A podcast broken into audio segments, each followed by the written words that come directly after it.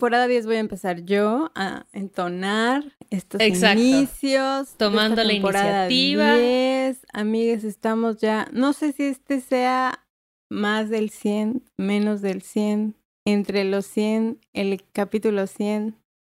Pero ya llegamos a ese gran número, Igareda. ¿Cómo te sientes? Está fuerte, está fuerte, hermana. Siento que hemos atravesado muchos momentos, muchos momentos eh, decisivos sobre todo. Hemos estado a punto de claudicar y luego algo sucede que seguimos. Entonces, pues yo no sé qué nuevas emociones nos depara esta temporada. No estoy lista, pero jalo. O sea, ese es como mi lema de vida. ¿Estás lista? No, pero jalo. Bienvenidos a Corriendo con Tijeras. Un podcast con dos gurús de nada. Yo soy Cayetana Pérez. Y yo soy Ale Gareda. Y hoy tenemos invitada muy especial en este su podcast de confianza. Y quiero pedir un redoble de tijeretazos para Estefanía Camacho. Ay, muchas gracias. Muchas gracias por invitarme a su programa. Me siento muy honrada por estar aquí, Ale y Cayetana. Bienvenida a la temporada 10. Muy importante, muy eh, orgullosa de ser parte de tantos capítulos y de llegar hasta acá. Felicidades, por cierto. ¿Viste? Es que no, o sea, las mejores series acaban en el 10. Uy, quién sabe. Uy, uy, Cayetana. Uy, cuidado, cuidado. Oye, Estefanía, pues nos encantaría, así como es la política en, Corriendo con Tijeras, que tú misma te presentes, que nos cuentes un poquito sobre ti, que haces, algún dato curioso que quieras agregar, siempre se agradece. Ok, pues bueno, voy a empezar a presentarme. Mi nombre es Estefanía Camacho Jiménez. Eh, soy periodista, mujer cis, con pronombres de ella, la, y trabajo en medios desde hace aproximadamente 10 años.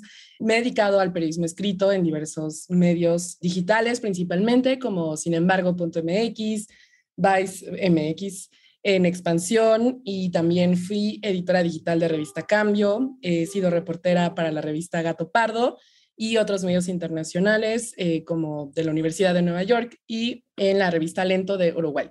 Em, actualmente soy consultora externa. Calle de Uruguay. ¿Tú sabías que Cayetana vive en Uruguay? ¡Ay, qué padre! Fíjate. Yo quiero visitar. Ah, por favor. Cerramos el paréntesis.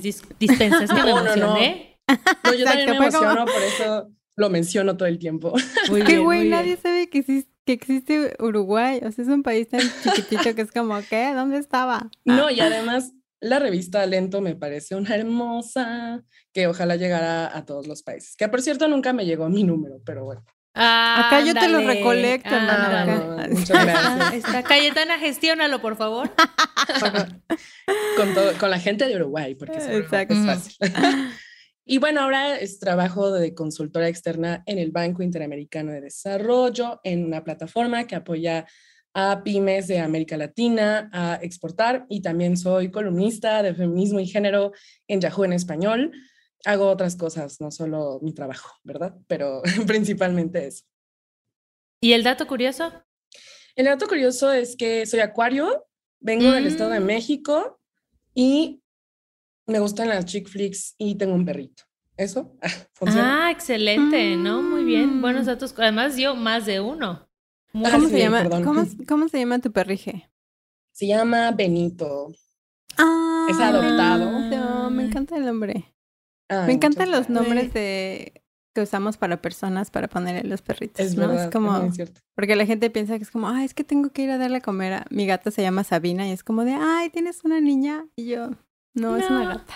Como que hay dos vertientes, ¿no? O le pones un nombre humano o le pones nombre de comida. O sea, la mayoría, sobre todo en perros, dicen chuleta, empanada, taco. Bolillo. Bolillo. Sí, es cheto.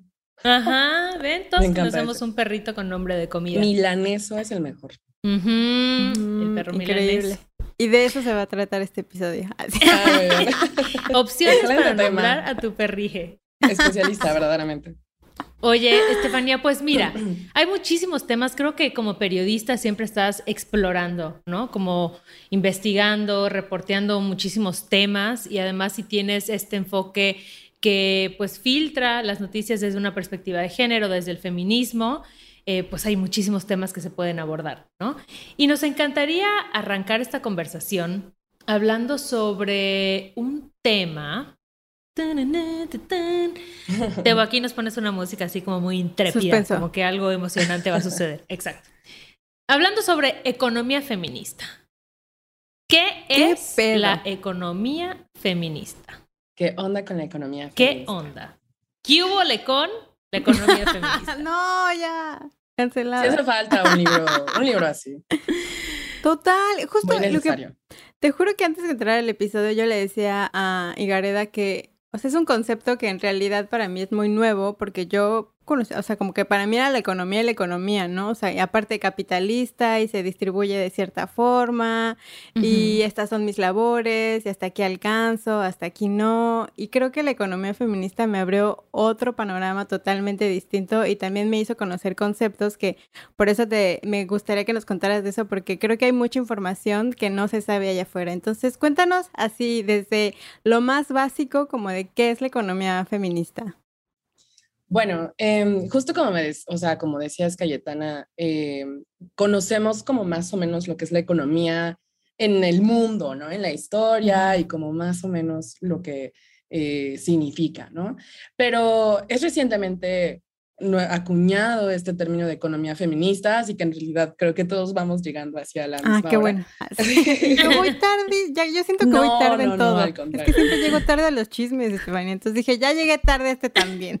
no, no, todos, todos llegamos aproximadamente igual, así. Y, y también pues porque afectades, ¿no? Por, por, por estos problemas. Pero justo em, de repente algunas especialistas empezaron a darse cuenta que, como en todos los rubros, ¿verdad? Pues los hombres dominaban como eh, las definiciones, ¿no? Entonces... Aquí es cuando insertas el meme de pretends to be shocked, así de... Exacto. y, y entonces, pues, de repente, o sea, pues sí, se dieron cuenta que todo lo que conocíamos de cómo se medía la economía, los ingresos, las labores, el trabajo, todo era, digamos, definido por hombres. Y pues tiene mucho sentido porque nosotras llegamos tarde a la universidad. Entonces realmente no es nuestra culpa, es culpa del patriarcado. Del sistema, eh, maldito sistema.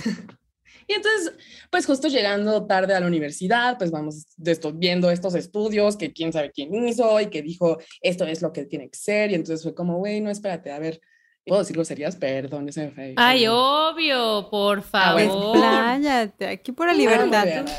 Como salga de tu alma, así, Exacto. échalo. Si traes chichero, quítatelo. Exacto, sí, sí, sí. Y entonces em, se dieron cuenta que había muchas actividades que hacían las mujeres, pero las hacían gratis y las hacían porque los hombres dijeron, las mujeres lo tienen que hacer porque para eso nacieron, eso está en su biología. Y entonces estas actividades eh, realmente o sea, aportaban muchísimo también a la economía, pero como que no eran consideradas actividades primordiales eh, realizadas por personas igual como de la primera categoría como los hombres. Y entonces, claro, los hombres que salían a la vida pública y tomaban estas decisiones y iban a construir el país y a, a comerciar y a cerrar negocios y viajaban, esas eran las actividades que importaban según ellos y las que hacían las mujeres eh, cuidando a hijes recolectando víveres, cocinando, esos no eran importantes porque pues, pues eso dijeron los hombres y porque además las mujeres, según ellos, pues nacimos para hacerlo. Y así se ha ido como construido eh, toda esta historia muy viciada hasta que como que sí dijimos, wow, espérate, de estos datos de dónde salieron y con qué metodología lo hiciste. ¿Quién dijo? ¿En qué momento? Muéstrame las fuentes. Exacto. Llegamos al círculo de, de, quién es el culpable cuando en Scooby-Doo desenmascaraban a alguien y así de, ah, los hombres. y, y, bueno, entonces, eh, un poco la economía feminista es como reconsiderar estas actividades, eh, darles la importancia que tienen, ¿no? Finalmente, porque pues realmente si tú quitas todas estas actividades de cuidados, de cocina, pues estos hombres jamás tal vez habrían hecho tantas actividades como las que hicieron en la historia, ¿no? Claro. porque tenemos a todos estos hombres súper ilustres y es como, ajá, pero porque tenían tiempo para hacerlas y las mujeres pues llegaban tardísimo, o sea, llegaban cansadas de limpiar, de cocinar, de cuidar hijos y obviamente pues era como, ya, ya que ahora cierro negocios, pues no hay, no hay. Y creo que es algo que siento que nos quedó muy, bueno, no, nos podría haber quedado muy claro, pero seguimos hablando de esto.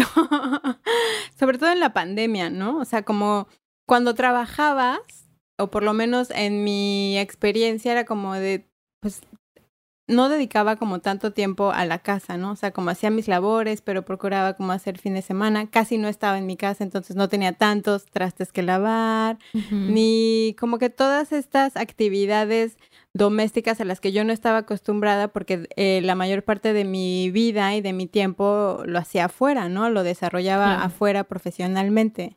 Entonces, cuando mezclas ambas partes, ¿no? Y que entiendo que hay mucho porcentaje de la población que hace eso al mismo tiempo y con eso genera también, ¿no? Entonces, obviamente eso te quita energía, ¿no? O sea, como que muchas veces es que, pero no puedo, como que hago una y no termino la otra. Entonces, ¿cómo crees que esta dinámica, sobre todo en la pandemia, haya alterado o un poco modificado como estos conceptos?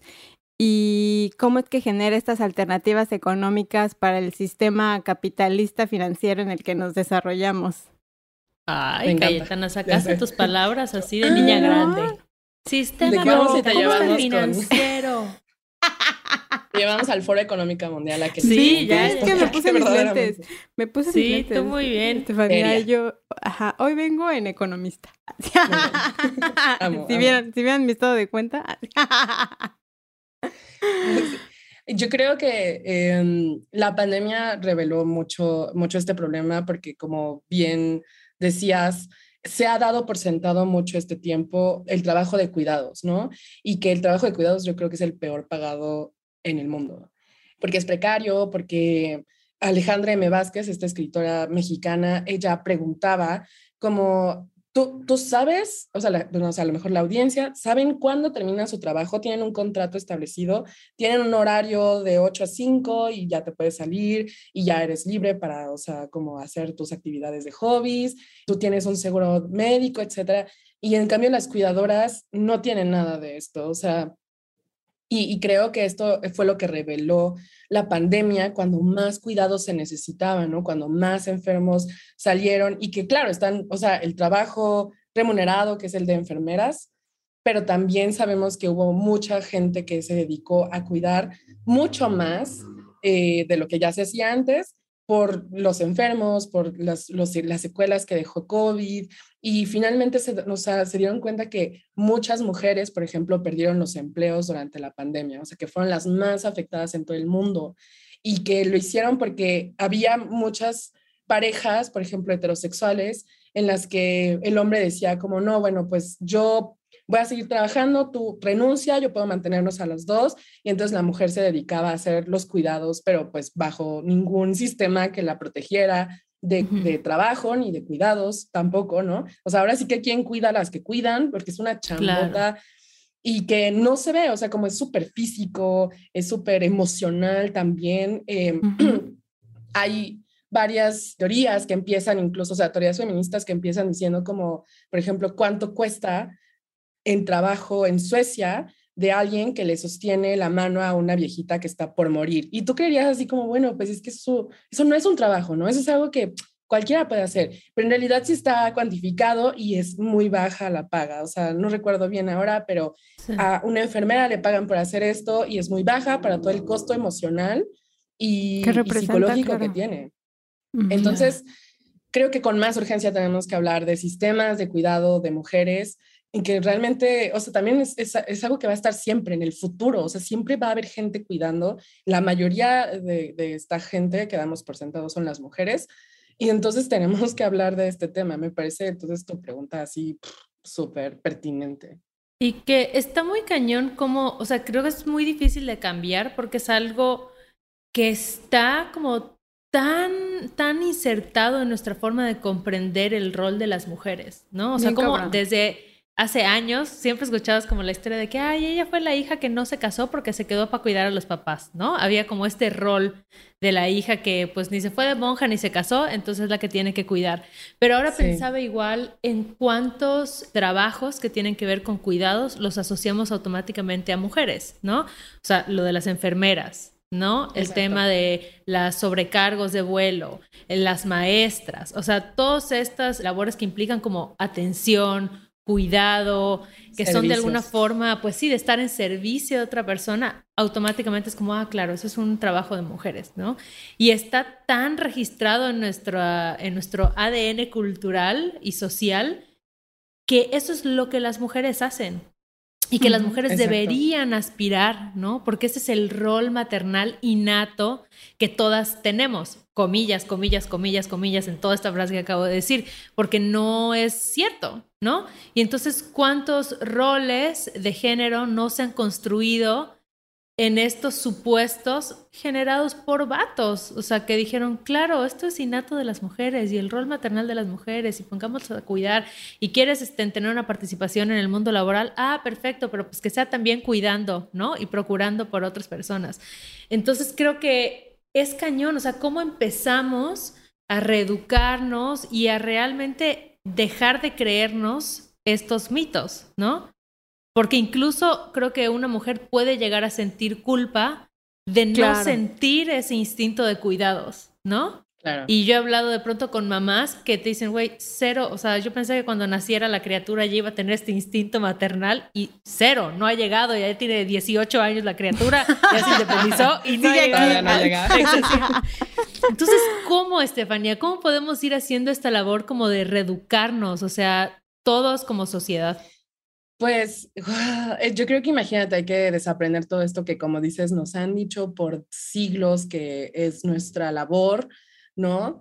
Eh, yo creo que repensando mucho estas, estas dinámicas en las que entramos por lo mismo de roles de género, ¿no? O sea, que nos han hecho creer ah, que, que, es lo que tenemos que hacer y sobre todo como esta economía feminista que ahora, o sea, que está llegando, que está repensando estas, estas definiciones hechas por vatos, ¿no? Que, claro, no significa que sean totalmente, eh, que sea un desperdicio, pues, ¿no? O sea, como que finalmente muchas de las bases de lo que nos rige hoy, pues, están basados en eso, pero sí repensarlo y cuestionar muchas cosas que se están dando por sentado, en parte, pero también hay otros países que ya están caminando hacia el sistema de cuidados, que sí está regido a lo mejor por el Estado o a lo mejor privado. Por ejemplo, en Uruguay me parece que tienen uno muy estructural, o sea, pensando así como en las mamás, en las abuelitas, ¿no? En, los papás también, en los hombres que, también tienen que participar, en cuánto dinero vale, eh, o sea, si se, hace, si se hace como remunerado finalmente porque es un trabajo y como que acá, eh, o sea, había un tweet incluso que decía así como, ay, en Uruguay tienen mucha estructura en su sistema nacional de cuidados y aquí en México es como, mm, ¿qué hacemos? Las mujeres. Y es, es, es, algo que está ocurriendo aquí en México. Incluso hay una iniciativa del Sistema Nacional de Cuidados, pero lleva en pausa, o sea, desde antes de la pandemia, yo creo, y que es urgente que tengamos que hablarlo. Pero Aquí el, diálogo es muy complicado porque he escuchado muchos argumentos que tienen que ver como con eso, ¿no? Como, ay, les van a pagar a las mujeres por eso, o sea, como si fuera tan fácil, entonces ponte a hacerlo tú, ¿no? O sea, si te parece un trabajo como facilísimo y que puedes hacer cualquiera, pues a ver, tú hazlo gratis. Y los hombres no están dispuestos como a hacer un sacrificio en sus carreras por este tipo de labores, porque pues entonces creen que se están minimizando o que no, no es tan válido. Entonces aquí vemos como estas discrepancias, ¿no? Eh, otra cosa es que también, pues, cuánto dinero tenemos. O sea, el PIB de cuidados es altísimo, creo que es mucho más alto que turismo y que minería juntos. Imagínense en un país como México que es, es sumamente turístico. Y aún así, estas mujeres pues lo están haciendo gratis. Hablarlo definitivamente ayuda, esto que decían, pues como de quiénes están cuidando y por qué lo están haciendo, y esto de la culpa también, porque además no solo se exigen cuidados de las mujeres, sino que además tienen que ser muy buenos cuidados y cuidados súper amorosos, ¿no? Y si no, ya no es muy mala mujer. claro. Entonces, eso es como hay que desbancarlo totalmente, porque pues sí, o sea, principalmente la economía, no, o sea, no, estamos para eso ahorita y que es muy agotador, o sea, no podemos seguir como bajo estos estereotipos.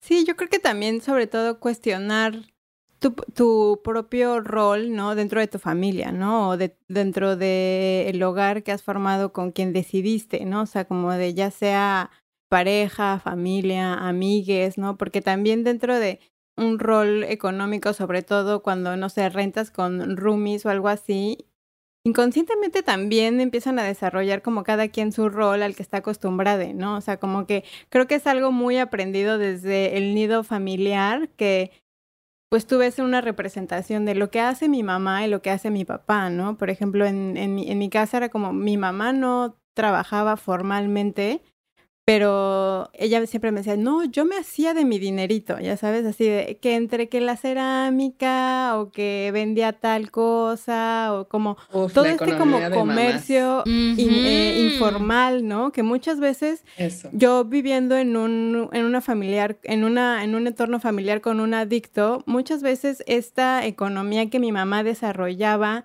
que no era formal, era la que nos sostenía, ¿no? Entonces como que muchas veces no está reconocido como como esta parte de generar a través de otros medios que no son los que están reconocidos dentro del, del, capitalismo, ¿no? Son como los roles y el generar ese sustento que escuché, estaba escuchando como un concepto que se llama como que son labores que sostienen la vida, ¿no? O sea, como que son, hay labores que generan y que sostienen el capitalismo y que sostienen el sistema, pero hay labores que sostienen la vida en sí, que son los cuidados, ¿no? Porque sabemos que desde que nacemos, güey, somos los seres vivos, los únicos en el planeta que necesitamos, que dependemos de alguien, por lo menos, no sé, yo estaba haciendo cuentas y yo, pues ahorita como unos 30 años. no, después de la pandemia y de la economía y así. Como antes era probablemente era como mucho más sencillo, como, y no, sé si eh, ustedes concuerden conmigo, pero en la generación de mi mamá, como se casaban más jóvenes, otras creencias, era otra la realidad, ¿no? Pero creo que no tenían esa, como esas posibilidades que ahorita tenemos, que a veces son como súper abrumantes, ¿no? Que dices, bueno, ahorita yo tengo la posibilidad, hablando yo desde mi privilegio de elegir, ¿no? Pero muchas veces en entornos familiares donde la carencia es como el lo principal, estas mujeres generadoras de sustento que no son formales son las que la economía y el sistema capital no las ve, ¿no? O sea, como de, ah, si tú generas y haces y estás otorgando cosas a la sociedad, pero no te mereces un seguro social, ¿no? Claro. Pero no te mereces esa jubilación porque trabajaste tantos años. Es como, ¿por qué? ¿Por qué? Sí, sí, sí. Es que justo eso, no solo hay una invisibilización de esas labores, sino incluso como una obstaculización, ¿no? Y como en el caso de las nenis, que yo sé que Estefanía, tú le sabes mucho este tema, ¿no? Que son morras que están chambeándole, que están buscando y dándole la vuelta y luego en redes sociales te encuentras a gente haciendo unos comentarios así de, ay, pero no están pagando impuestos, qué bueno que las saquen de donde estaban, que las lleven presas. Y tú así como de, espérate, espérate, ¿de qué estás hablando? O sea... Horrible. No sé, sí, sí, sí, está muy cañón eso.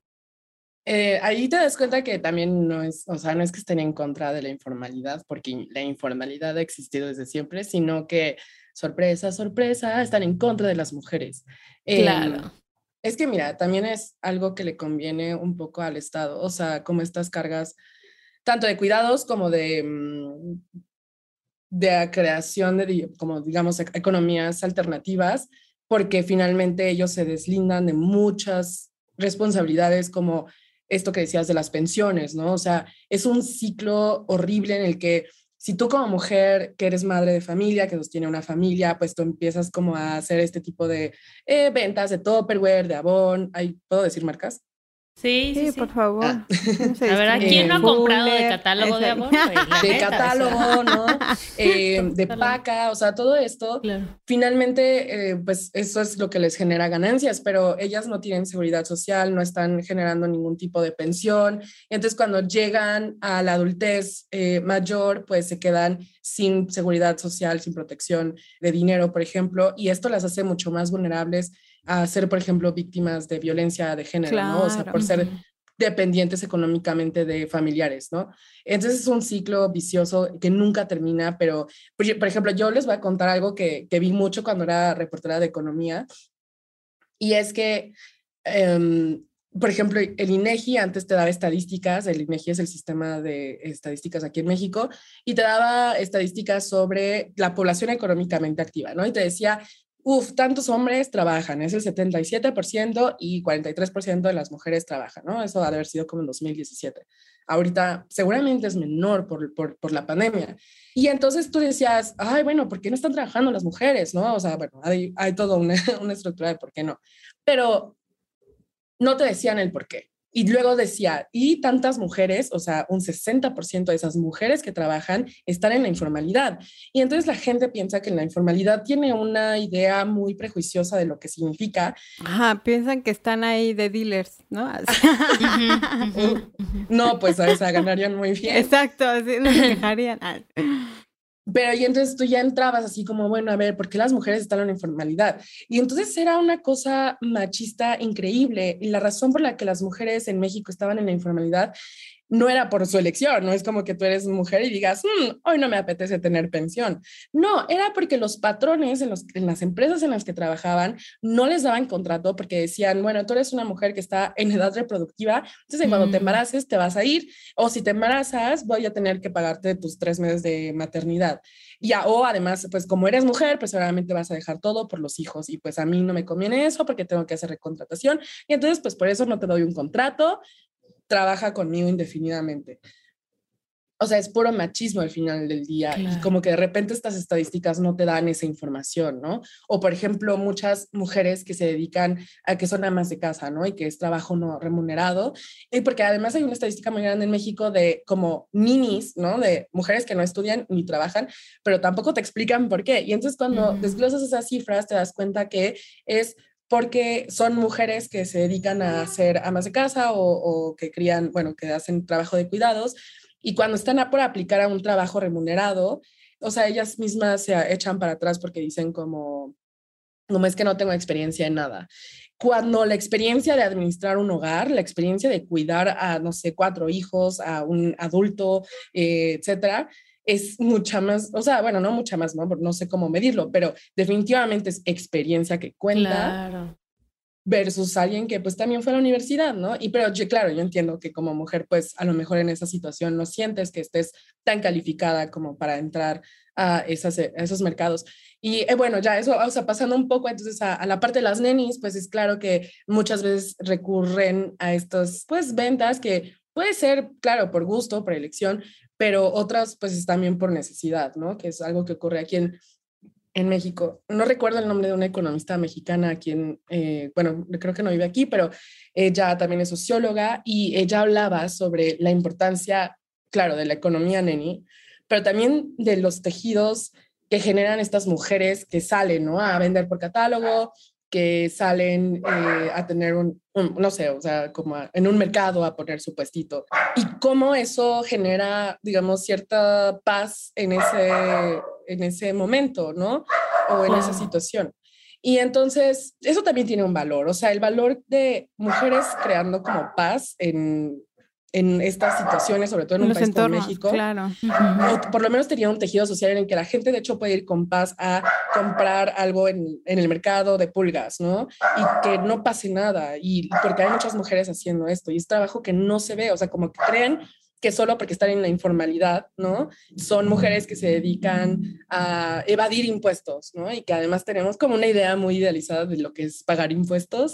Em, y como esto es, creo que el, como el principal punto que dicen los, las personas que quieren criminalizar a las mujeres que se dedican a la venta informal de bienes, ¿no? Pero muchas veces es, pues solamente la categoría, porque la informalidad es, abarca muchas cosas, no solo drogas.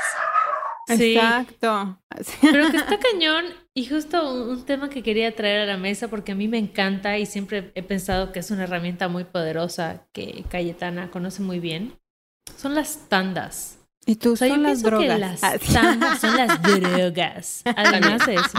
Son las tandas, que Cayetana conoce muy bien. Eso, yo quería comentar las justo tandas, güey. Son un mecanismo de independencia económica muy cabrón para muchas mujeres. Y muy hermoso, güey. Yo Cayetana, como organizadora profesional de tantas, ¿qué nos puedes comentar? Exacto. es que así viene la tradición, corría el año de... No, justo creo que es algo que aprendí de mi familia, porque cuando yo era chiquita, me acuerdo que mi tía organizaba tandas de la tanda de la colcha y de las cosas, pero era todo como un festejo de un día a la semana que mi tía venía a mi casa y comía y venían las vecinas y se armaba el cafecito y era como una convivencia que yo disfrutaba mucho como entre mujeres, ¿sabes? Porque pues no sé, como que se cagaban de la risa, que el cigarrito, que el chisme, que el comentario, entonces para mí era una convivencia como súper sana, súper linda, como de acobijarse entre ellas también, porque obviamente pues eran igual dedicadas al hogar, ¿no? O sea, al cuidado, al sostener la vida desde otra forma, como desde otro ángulo, ¿no? O sea, como de no tanto el, de general y te doy y te compro, sino como en otros entornos en donde se hacía en realidad como, pues sí, como que una, un entorno como súper chido. Entonces yo recuerdo sentir como esa vibra como de mujeres, este, platicando y que sí, que te, y te anoto, y hay veces que rifaban. Entonces como que se generaba. Y si una no tenía, era le, entraban todas. Exacto, era como de, no, pues, ay, no, es que no, es que, híjole, este, este año no le creo que entrarle, ay, entrale, no, te vamos ahí, ¿no? Como que prestando y animándola y así, porque al final era como de, es que me quiero cambiar mis lentes o me quiero dar ese masaje o no sé qué, porque sobre todo ellas buscaban como hacer como hacerse regalos para consentirse ellas, ¿no? O sea, como que también eso es lo que estaba chido, o sea, era como de, pues sí, comprar cosas que, que necesitaban tal vez para el hogar, pero también muchas procuraban reunir ese dinero para su cuidado personal, ¿sabes? Y creo que eso también habla mucho del amor. Y ese tipo de dinámicas y de entornos pues no, no, como que no estamos acostumbrados y en realidad también generan económicamente y generan emocionalmente y generan en la sociedad, ¿no? Porque al final, pues siendo animales en este mundo, pues nos alimentamos a través de las conversaciones, a través de las vivencias, a través de entonces creo que para mí por eso representa algo como muy lindo y me gusta como generar eso. Al final luego me estreso, ¿no? Porque es como de, ay, ojalá que sí me depositen porque si no voy a terminar pagando. Pero creo que también de ahí es pues un poco construir la confianza, ¿no? De saber que estás generando un entorno de cierta cantidad de personas que sabes que vas a confiar en ellas o en ellas o quien se quiera unir y que vamos a llegar y que a lo mejor va a durar un año y medio, pero que todas estamos comprometidas a que cada quien va a recibir su dinero y va a ser un, como que construyes, le construyes a alguien un momento como chido. Entonces para mí sí era como un ritual como súper lindo y pues sí te hace el paro, amigues. Ahorita yo voy a armar la tanda para el, el, ya se viene el calletón. no venía preparada, pero van a ser 15 números. Para entrarle. Exacto. Anotado.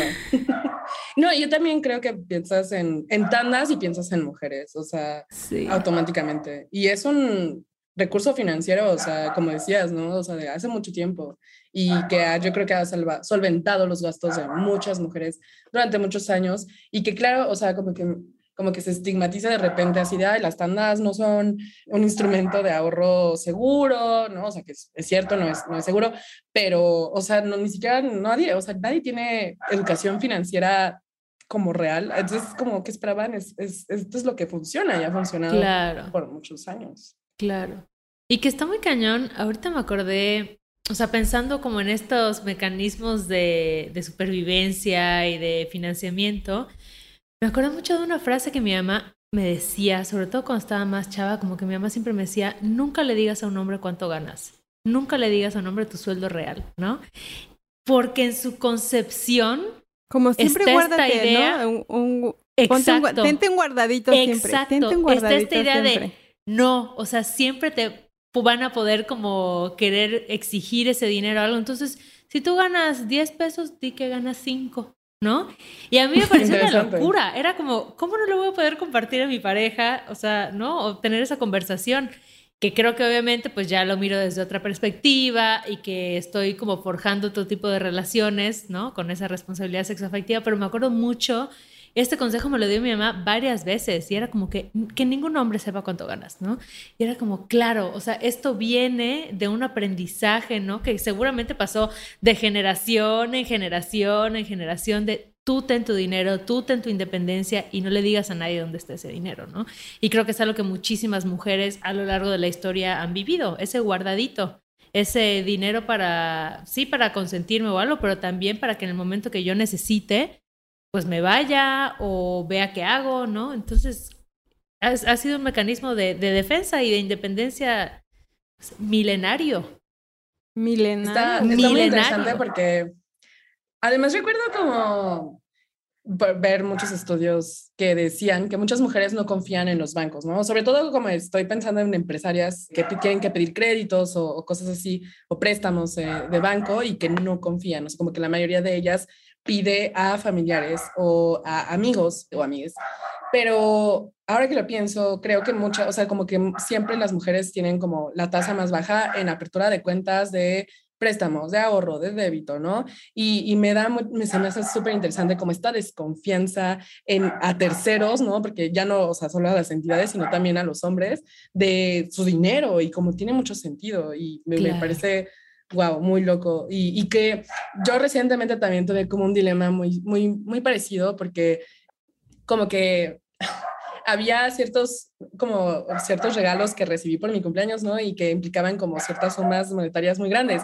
Y yo decía, no, es que automáticamente esto me convierte en dependiente o eh, a lo mejor se va a esperar algo de mí y, y entonces como que era un estigma muy fuerte sobre si te dan dinero como mujer, de repente como todo se torna muy difícil, porque primero como, como esta parte de las, o sea, como que entre, que entre parejas o entre mujeres no, eh, no hablamos con las personas con las que convivimos de dinero, ¿no? O sea, para empezar a hablar de dinero está súper estigmatizado en toda la sociedad. Siempre es complicado. Súper grosero. Nunca digas cuánto ganas, nunca digas cuánto cuánto compras, cuánto gastas, y a tus amigas, y a tus amigues, ¿no? O sea, como que no era la regla, exacto. La desconfianza.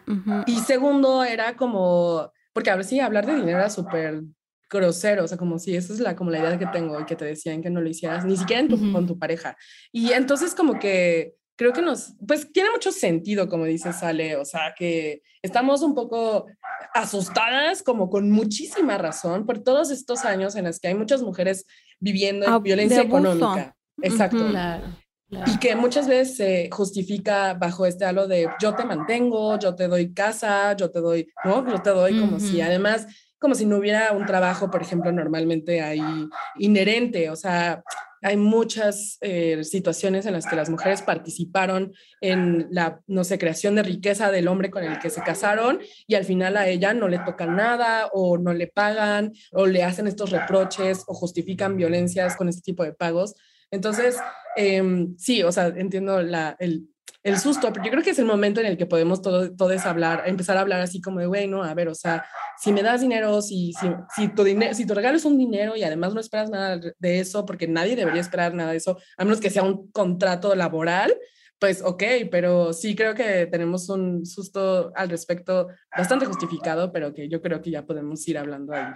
Yo creo que también es poco la creencia y el valor que le damos al dinero, ¿no? O sea, como el poder que se siente a alguien, porque en realidad vivimos en un sistema, ¿no? En donde, pues el dicho lo dice, ¿no? Con dinero baila el perro. O sea, donde muchas veces como situaciones complicadas dentro de tribunales o, ¿no? O sea, como de, es que pagó, le pagó al abogado.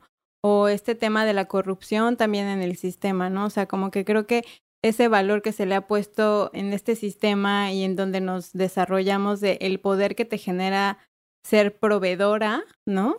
O sea, como de decir, bueno, pues ahora, y lo mismo puede pasar, ¿no? O sea, como de puede ser el, el rol que se quiera jugar dentro de cualquier situación en una relación, como yo soy proveedora o soy proveedore o proveedor, y eso me hace tener un cierto control de lo que se hace o no. Te pone en una situación de poder. Totalmente. Sí, y que se tiene que hablar, ¿no? Así como, ¿qué vamos a hacer como con esto? O sea, está pasando. Pero bueno, normalmente eso es como lo que ocurriría, pero insisto, como no tenemos educación financiera, porque no está en la educación formal, no podemos como todos tomar cursos de finanzas personales o tener un asistente o, o, alguien que te asesore en ese aspecto, porque cuesta dinero también. Entonces es muy complicado como hacerse de, de este conocimiento, pero pues ahí vamos, creo. Y creo que un buen primer paso es hablarlo, ¿no? Habla con tus amigas de dinero. O sea, creo que eso para mí ha sido como una de las cosas que me estalló la cabeza, porque decía, claro, o sea, de pronto siento que para los hombres es muy normal hablar de dinero, como, ay, acabo de gastar tanto y compré esto, invertí en esto. Hace poco leí un dato que decía que las mujeres son las que más ahorran, pero las que menos invierten, ¿no? porque igual hay desconocimiento de cómo optimizar ese dinero y luego si no te estamos teniendo estas conversaciones, que ahorita yo estoy procurando empezarlas a tener con mis amigas, como de, oye, fíjate que estoy invirtiendo en esto, este es el rendimiento que te da, esto es lo que funciona, hablemos del ahorro para el retiro, o sea, como que hay muchos temas que de pronto si te enteras que tu amiga lo está haciendo es como, ah, no inventes, no sabía que yo podía hacer eso también, ¿no? Porque luego tenemos esta idea de que para invertir necesito un millón de pesos y chica, en esta economía, mm, ¿no? Entonces de pronto descubres que no, o sea, que puedes hacer ahorros con una tasa como muy baja o con lo que sea como viable para ti, pero hay que tener estas conversaciones, hay que empezar a hablar sobre dinero, ¿no? O sea, ¿sabes cuánto ganan tus amigas?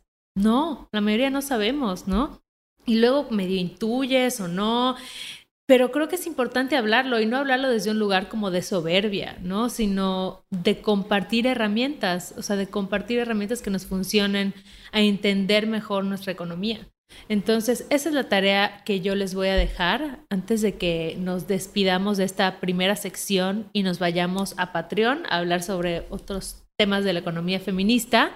Pero, Estefanía, cuéntanos dónde te pueden encontrar en las redes sociales, dónde te pueden leer, Cuéntanos. Bueno, pues eh, estoy en Twitter mayormente echando rants, ¿no? Que a eso se va, creo, como arroba, arroba sirena placosa. Ok. Em, una historia muy loca.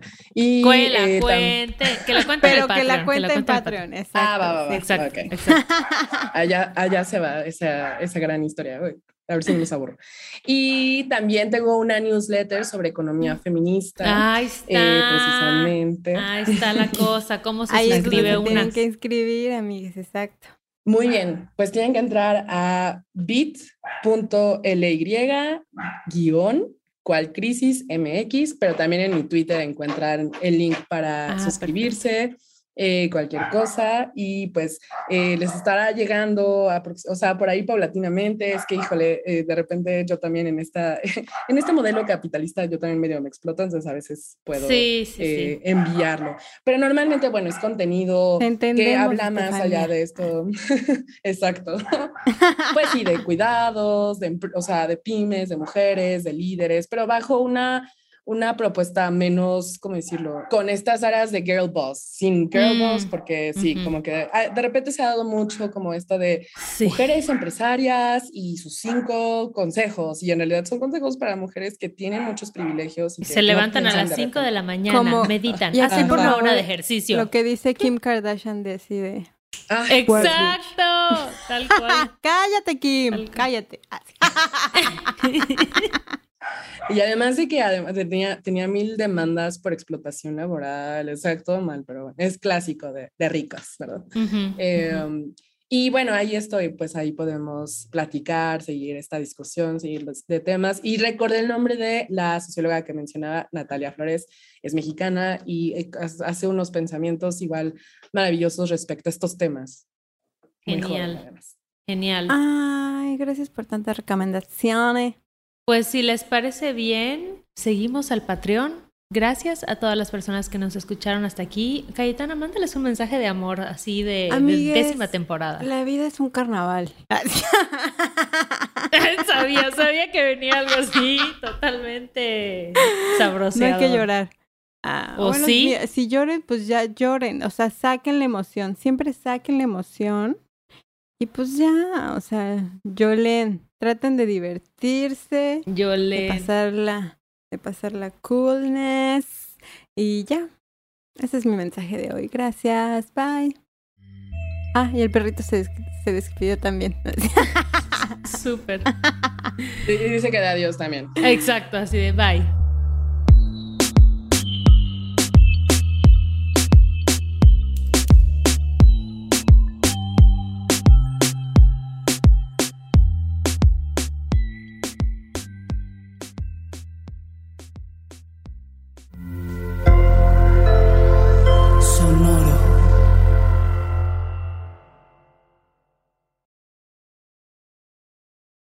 Hello, it is Ryan, and we could all use an extra bright spot in our day, couldn't we? Just to make up for things like sitting in traffic, doing the dishes, counting your steps, you know, all the mundane stuff. That is why I'm such a big fan of Chumba Casino. Chumba Casino has all your favorite social casino style games that you can play for free anytime, anywhere with daily bonuses. That should brighten your day a little. Actually, a lot. So sign up now at chumbacasino.com. That's chumbacasino.com. No purchase necessary. Group. Void were prohibited by law. See terms and conditions. 18 plus.